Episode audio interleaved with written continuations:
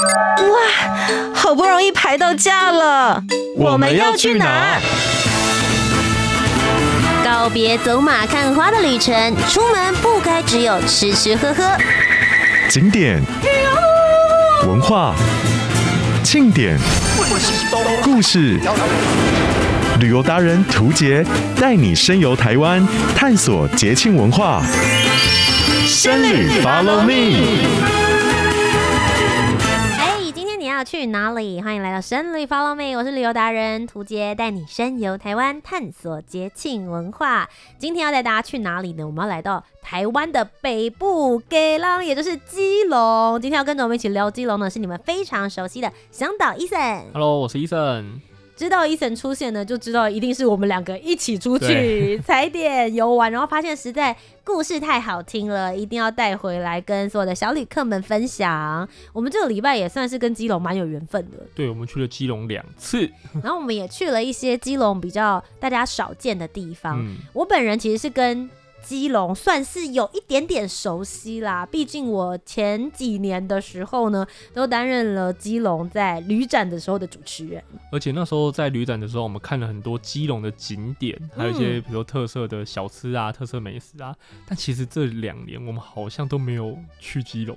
我们有啦，徒步环岛的时候有走进基隆啊。啊，对，但我是说特别去旅游的话，好像比较少。对，大部分都是因为工作的时候去，或者是呃去一些港边，然后还有因为我们这几年跟海科馆算蛮熟悉的。海科馆呢，在去年的时候，他们新的智能馆也开幕了，所以我们也想说，哎，可以带大家一起去看一看那边。除了以前大家去看。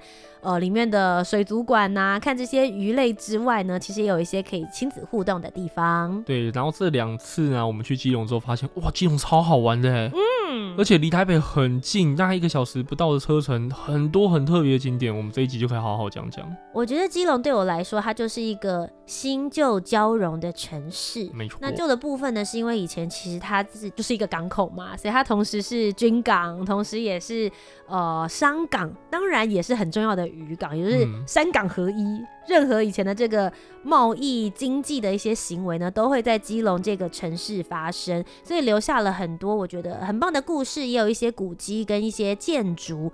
那刚刚讲到新的部分是，其实近年来我觉得基隆市政府还有他们的文化局也非常努力的在去做一些包含，比如说年轻人回流。对，那他们会回来的时候进行创业，或是对一些以前的旧街道有一些新的想法，做一些文创事宜。所以这些新旧之间就很微妙的融合在一起，让基隆现在其实有一些很新的旅游模式。所以今天的节目当中呢，我们就带着大家一起来探索 Top 热门旅游市。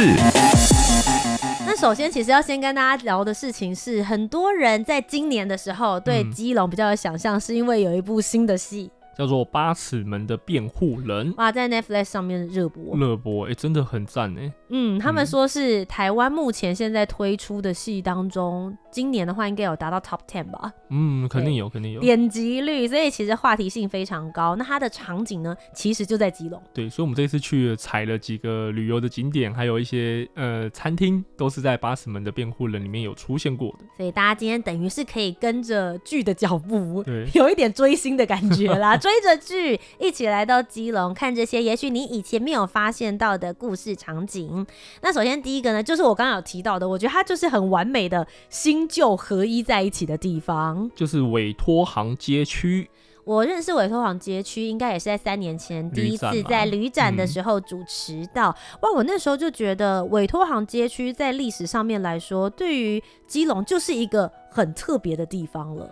你可以想象以前呢、啊，在台湾的观光啊，或是旅游还没有那么开放的时候，嗯，委托行，我们先来解释一下这个是什么样的一个概念，因为我们现在已经听不到委托行这三个字了。对，我一开始还想说委托行是要委托什么事情？没错，其实就是在呃二战结束之后啊，嗯、在一九五零年代到一九。八零年代这个时候呢，委托行是非常的兴盛的，嗯，然后最多的时候有三百多间委托行在营业。所以委托行到底是要委托他们做什么呢？他就是因为以前刚刚提到嘛，旅游跟观光没有开放，所以如果你想要买一些舶来品要怎么办？你只能透过军港或是商港的这些渔船啊，或是商船啊，来到基隆的时候，你可以委托船员去买。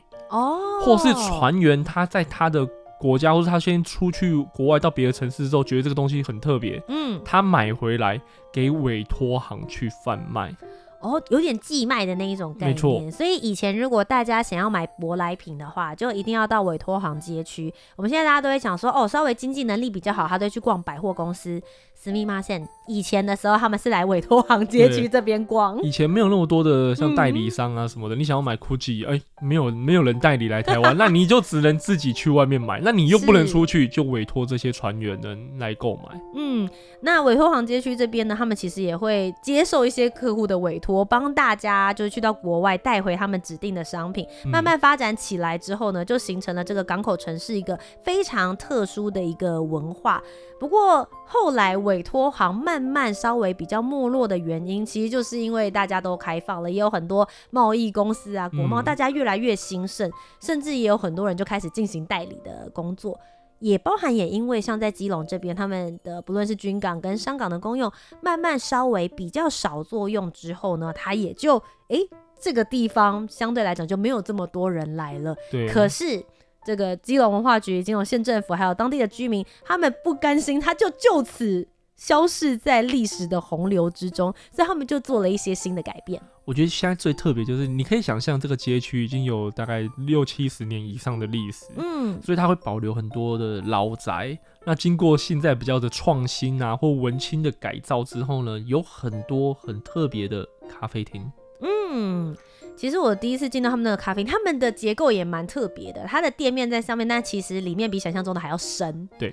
然后有一些的话，也会有所谓的二楼，大家可以去看他们不同的一些摆设。嗯。然后其实现在也还有保留一些，就是比较卖一些国外的艺术品的这些、嗯、这些小商店，他们还是有保留的。所以其实里面还是蛮好逛的啦。我觉得这里是可以逛街，然后买一些文艺的小品，像咖啡厅。嗯、除此之外，他们有一些甜点。嗯，或者是也有闲食餐厅，大家也可以在这边找到，就是很有饱足感的。而且最有趣的事情是，它这个老街道，它我觉得还有点。隐藏式的，嗯，就是如果你是在外面走的时候，你还不会想象到说，哦，原来里面仿佛很像走进那个哈利波特，它不是有那个斜角巷的感觉，你可以去里面探险的那种感觉。对，穿进去之后，你才发现哇，里面其实蛮热闹，尤其在礼拜六、礼拜天或者是特殊节日的时候，其实他们都会办理市集活动。对，所以会有一些他们之前会请那个艺文的表演啊，街头艺人来里面表演，嗯、然后就很热闹，然后就是。感觉它虽然说已经没落了，但是透过一些新的创意跟文化，再把它带动出来。嗯，我觉得没落的是以前带舶来品的这个商业行为，但他们现在赋予他们了新的能量，这就是我刚刚提到的。我觉得在新旧当中，你可以看到。基隆新的一些活力。那除了像有委托行街区之外呢，我们其实也去了一些比较热门的网红打卡点，像是非常夯的正滨渔港的彩虹屋。对。那另外呢，也还有阿根纳的造船遗址。这边的话，应该就不需要多做介绍了，大家去到那边就一定避开打卡，真的是你。拍了之后，大家就会知道说，哦，你去了基隆哦。对对对，那个那个照片一出来，大家都那个印象感太太深刻了啦。嗯，所以我们要跟大家讲，不是这个地方，而是你在旁边拍完照之后呢，你一定要到附近的原住民会馆。诶，为什么要去看原住民会馆？好，我先跟大家聊一下，就是大家知道基隆有原住民的文化吗？你这个一般人想不太到，其实一般人比较不会提到这件事情，因为都在想说这边就是渔港、商港，感觉这个渔业的文化是特别的丰富，而且也会觉得好像是就平，应该不是平埔族或者是城市人，嗯、大家移居到这边的人这样子，比较不会想到闽南人，对，比较不会想到说会是原住民族。那其实这也是有一段历史的渊源的。简单来说呢，就是刚刚讲到嘛，以前这边是渔港。所以他们需要呢，有人是会打鱼技术的。那在原住民族里面呢，有两个族会有打鱼的技术。我第一个马上想到的是达悟族。对，那第二个就是可能生活在比较花莲啊海边的阿美族。阿美族，所以当时呢，就有很多的阿美族人就被聘请到这个地方来，那他们也形成了自己的聚落。所以后来其实政府就有安置他们，不论是有他们的住宅的位置，甚至也发展出他们自己的文化，保留起来这些传统的内容，所以他们才有了原住民会馆在这个地方。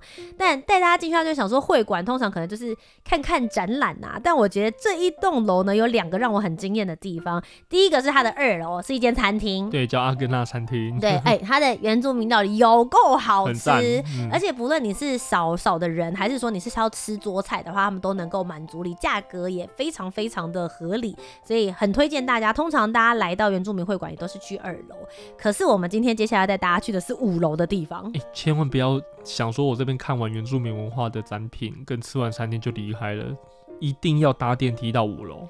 五楼说老师真的是别有洞天，可以跟各位小旅客们分享我们当时上去一路走的路程。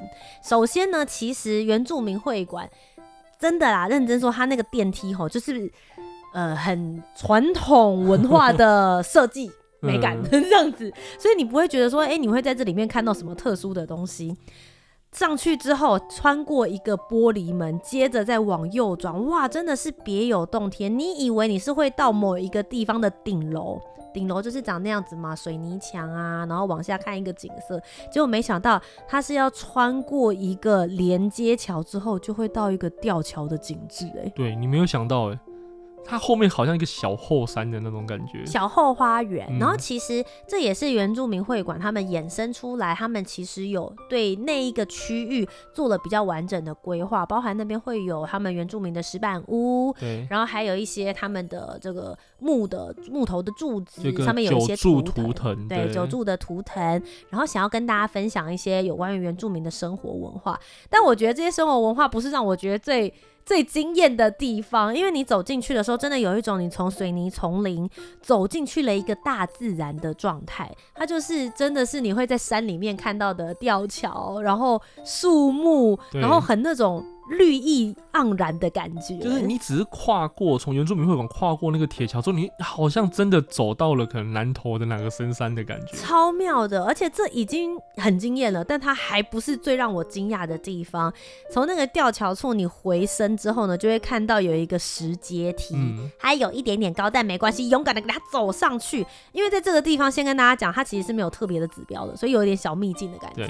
你就顺着走上去之后，就会到刚刚 Eason 所说的那一个。九柱图腾，还有石板屋，再穿过它，不要停下来，不要以为景就到这边为止，你再继续往前走，你就会看到一个超漂亮的海景，你可以看到色寮桥，然后基隆屿，然后一大片海景，对。观景台那边真的超美，而且旁边还有一个凉亭。如果夏天时间太热的话，在凉亭那边完全就是有阴影，然后有凉风，没错，你还可以看无敌海景，完全没有任何人遮蔽你。哎，而且感觉那边比较少人知道，所以算是一个小小的秘境景点，和你在那边看很舒服。我跟 Eason 去的时候，除了我们就没有别人了。哦，对，完全没有。然后我们在那边待了多久？应该也有大概十五二十分钟左右吧，也都没有人。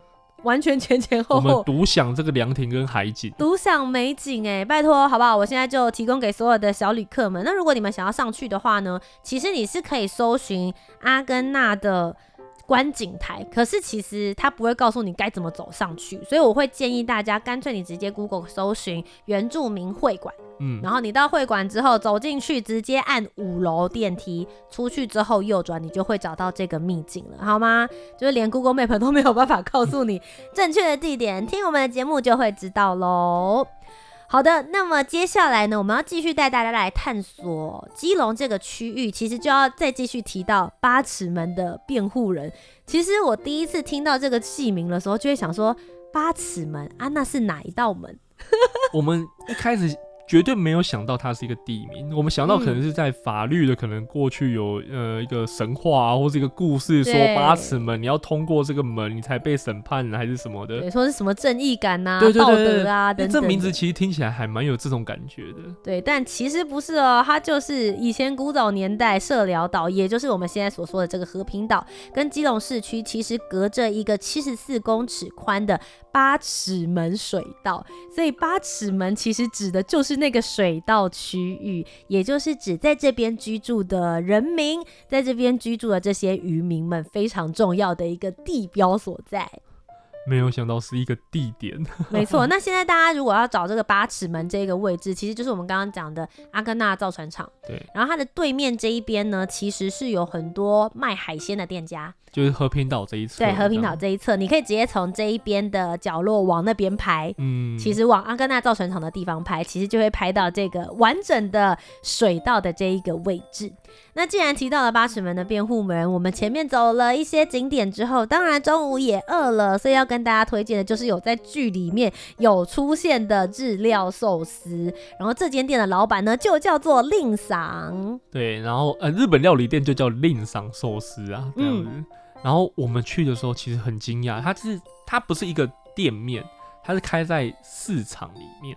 这其实已经不是我们第一次吃到这间店了。嗯、我们在还不知道他有上八尺门的辩护人之前呢，我们去年徒步环岛的时候就曾经吃过这一家。我的一个基隆在地朋友，他说：“嗯、哦，你要来基隆哈，那我一定要带你去吃好料的，我带你去吃寿司，就带我们来到这一家。”所以他真的是。老基隆人的一个可能，哦，我要招待客人啊，嗯、或是我可以拿出来端出来的一个餐厅的名单。嗯，因为其实，在基隆这边的话，也有很多什么网红店家，嗯、或是新兴的餐厅。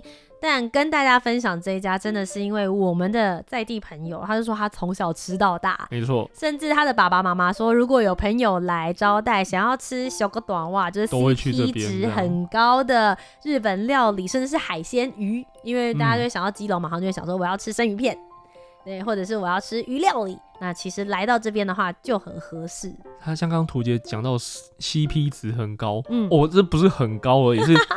太夸张了！我举两个例子，味增汤，嗯、大家想说哦，我们去什么插鲜？对，回转寿司一碗可能要三四十块，它一碗只要十块钱。对，而且里面是有鱼的哦，就是有一块。我吓到，对，对那十块钱。然后我那个时候就想说啊，我的朋友就我们那天去的时候还有另外两位，他就点了十块钱的味增汤。我想说，不然我点鲜鱼汤好了，他鲜鱼汤也才五十块钱。我就想说，OK 啊，那鲜鱼汤点来看看。哎、欸，他鲜鱼汤来的时候不是那种一小碗的。它是来一锅，大家就是铁锅，你会放在火锅上面的那一种火锅大小。然后他放下来之后，还跟我讲说：“哎、欸，如果汤不够的话，可以加汤哦。”而且里面的鱼肉蛮多的哦。嗯，对，不是说只给你一薄薄的两片，也没有，所以喝不完的那一种状态。然后像它的生鱼片，可能一盘一百块，嗯、然后花寿司五十元哦。然后医生，你吃的那个很厉害，它叫做什么生鱼饭？哦，对，一开始还想说生鱼饭什么？是生鱼片，然后放在饭上面吗？没有，其实就是握寿司。嗯，但是分量有够大。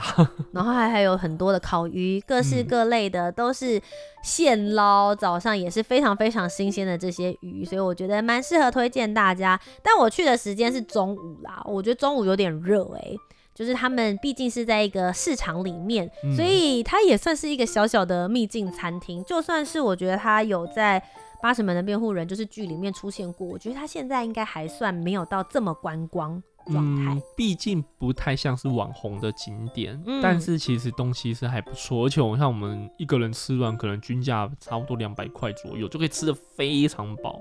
我会建议大家晚上的时候去，我觉得晚上更有 feel，、嗯、因为我们就是徒步环岛结束之后，朋友招待我们去的时候，就是晚上时间，会有很多人在那边喝 sake，就是喝清酒啊，喝啤酒，嗯、然后再搭配这些鱼料理或生鱼片，我觉得那个氛围其实是蛮好的，好而且也不会太热，提供给小旅客们来作为参考。那当然有很多人会想说，哇，如果在夏天的时间，尤其现在，我觉得台湾很奇怪耶，现在都九月底十月了，还那么热，怎么还会这么热？这种秋天时间，那如果大家觉得去基隆都是在户外的话呢，提供大家一个天然的景点，但是里面超级凉快，就是仙洞岩。没错，哇，我第一次进到仙洞岩里面，就是这个礼拜的事情而已。嗯。我真的有吓一跳，我没有想到基隆会有这样子的一个地方，而且它叫仙洞岩，它顾名思义，真的是一个山洞。嗯、对，然后里面就是供奉着呃菩萨啊，还有佛像啊。然后我们一进去哦，哇，它旁边的那个佛雕在，就是在那个岩石的山洞里面，然后就有一尊佛像，石雕的，嗯、你不觉得很像哪里吗？敦煌啊。对，因为我自己本身有去过敦煌石窟，然后敦煌石窟跟其他的一些海石洞，我觉得最不一样。台湾有蛮多海石洞这样子的一个洞穴，可是你会发现，你常常走进去之后，是他们会把雕刻好的佛像放在里面的最深处，是，通常是这样。但在这个地方，也就是仙洞岩，他们是沿着岩壁直接凿出来的佛像。所以就会真的很像小敦煌的那一种气氛，我自己看的时候是还蛮惊艳的。它现在其实已经有点比较像是庙了，一走进去的时候像是一个庙的呃经营状态，然后你也可以在那边点香。嗯、但我觉得它最值得看的是，大家可以在往更里面走，它分成左边的洞跟右边的洞。左边的洞进去呢，就是非常狭窄的一线天，嗯，那个一线天走进去，哇，真的超级窄。我一开始看想说，哎、欸，这个应该进不去吧，因为大大概比我的肩膀再宽一点点而已，而且在医生肚子比较大。我说的是肩膀，而且再往前走一点点呢、啊，你其实你已经不能站着走了。嗯，对，你就是要弯腰，你才有办法继续在探索那个洞里面。全长进去可能没有很长吧，大概一两公尺、两公尺、三公尺，差不多就是那个一线天的位置。然后你走进去的时候，它真的就是单线道。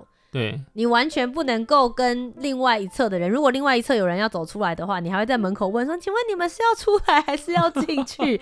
这样避免会有就是公羊母羊的状况发生。但另外一个就是我刚刚讲到的右手边的洞，它就是比较像是我刚刚说的敦煌石窟，它在凿壁呃壁里面去凿出了蛮多的佛像，我觉得很值得大家一看。重点是很凉，很舒服。然后我觉得在洞里面呢、啊，跟在一般的庙宇里面那个氛围有点不太一样，你会感更深刻的感觉，好像那个佛的力量把你包围的感觉。哎，我不知道怎么解释，但是就我有这种感觉。嗯，我觉得其实是很棒。然后旁边其实还有佛手洞，也同时大家可以进去看，就是在。最深处的洞窟石壁上面有天然风化的一个石手印在那里，就很像一个佛手。大家要发挥一点你自己的想象力，如来神掌打下去的那种感觉，是一个非常棒的避暑胜地。所以如果你是很怕热的人呢，推荐这个地方，也就是仙洞岩给你。但如果你会觉得说，哦，我其实不在乎热或者是冷，我比较在乎的是我想要看大景。嗯，或者是它是一个对基隆这边相对来说比较有历史文化意义的地方，Eason 你会推荐他们去？百米瓮炮台，白米瓮炮台这个地方现在呢已经是被列为国家的三级古迹了，嗯，它是在清朝时期的时候就建好的。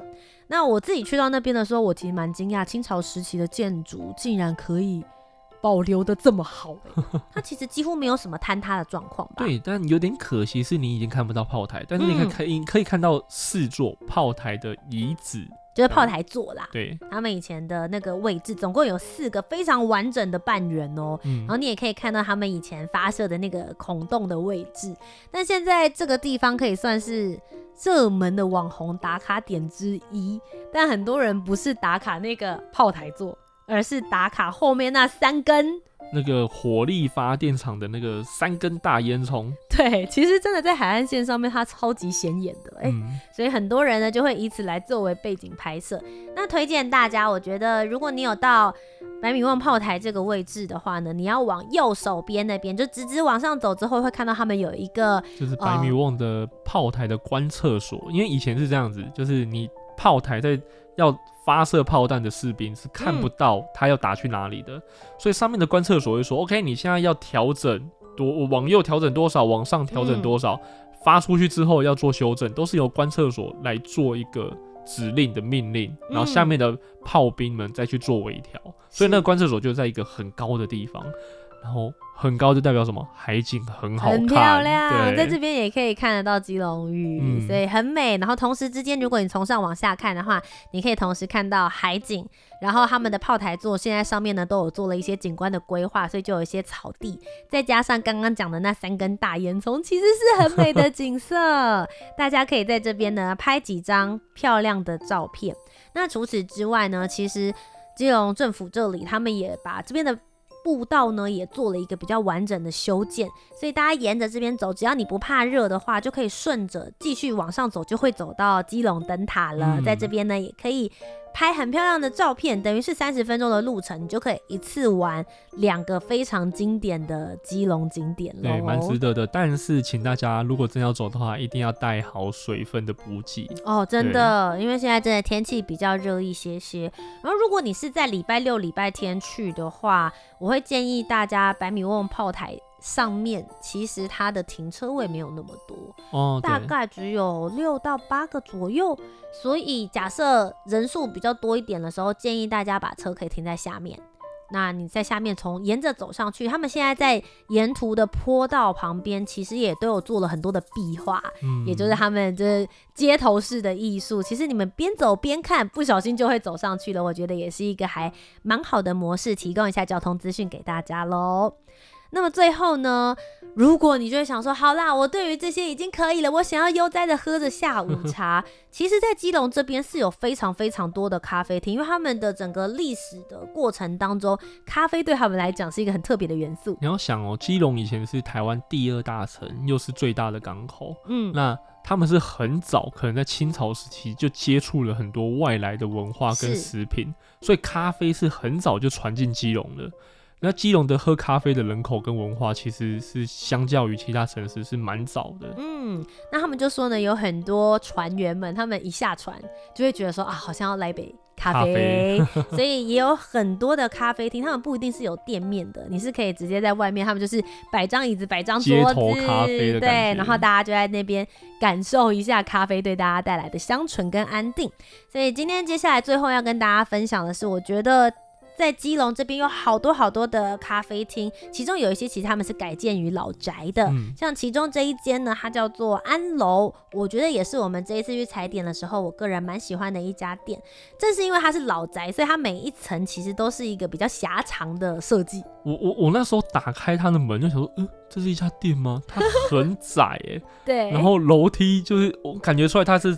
有在做那个空间再造啦，嗯，所以它的楼梯还有它的送餐的，其实是用电梯在送餐，对，很酷，很有趣。嗯、然后另外它的咖啡当然就不用说了，有各种不同进口式的咖啡，有不同的烘焙模式。但因为我跟 Eason 都不是很常喝咖啡，所以我们就点了茶类。我超级喜欢你的茶，好好喝。嗯、他喝的那个我忘记品名叫什么了，但它是百香泡泡红茶吧，我记得好像是叫这个。嗯大家一般就会想说百香红茶，那可能他就是把百香果挖出来那个果粒，然后放到红茶里面摇一摇就给你的饮品。哇，你它不是哦，你很好。我一开始想说，可能一般的百香红茶是用百香果酱而已，它是，然后我们喝的那个是用百香果冰淇淋。对，它是那种 sorbet，对，很像是冰沙泡泡冰的那一种感觉，而且是有那个百香果的颗粒的。对对，所以就是你知道它是很扎实的真材实料，然后放在。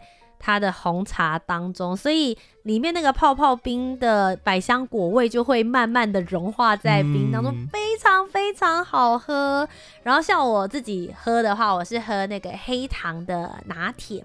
然后它的黑糖拿铁很有趣，它一般的话其实蛮多是会直接撒那个黑糖粉，嗯，在奶泡的上面，嗯、但它是。把黑糖粉撒上去之后，再用烤就喷枪再烤过，再炙烧过，所以会有一点点变成那种黑糖酱，有一点焦香的味道。最重要是它的甜点真的好好吃啊！我们点了呃葡萄乳酪蛋糕，嗯，不会太甜。还有一个布丁嘛，嗯、对不对？嗯，他们的那个焦糖布丁，拜托，如果你只能选一个，一定要选布丁好吗？而且我觉得这一间。呃，算是咖啡厅，它最棒的地方是它里面的装潢跟它的外形的样子，它保留下了以前的老宅他们的那个花砖的墙面，嗯、所以它也把这个花砖的元元素放进去，像他们的菜单里面或他们的室内设计当中，所以你会觉得仿佛像是穿越时空一样，可是没有像。就是所谓的穿越时空到这么旧这么克难，它改造了整体的空间，让你真的有觉得在新旧交融之中感受基隆非常特殊的文化。那另外呢，我们也推荐，如果你要去基隆的话，如果不开车不骑车，其实你可以用低碳旅游的方式来搭台湾好行的滨海奇迹线，就可以到这些景点喽。对，其实台湾好行的公车，我觉得真的是很方便。然后在基隆这边的话，他们连接了很多很重要的景点，所以像我们刚刚讲的那几个地方，其实都是有站可以下车的。没错，所以大家不一定要开车，你可以搭公车，或者是搭台湾好行，甚至是搭火车。抵达了基隆之后，就可以在你的周末来一场探索之旅。以上呢，就是今天跟各位小旅客们分享基隆，希望大家都可以准备出发，规划好你的旅程。我是。旅游达人涂杰，我是医生，那我们就下周节目再带大家继续出去玩，拜拜。拜拜。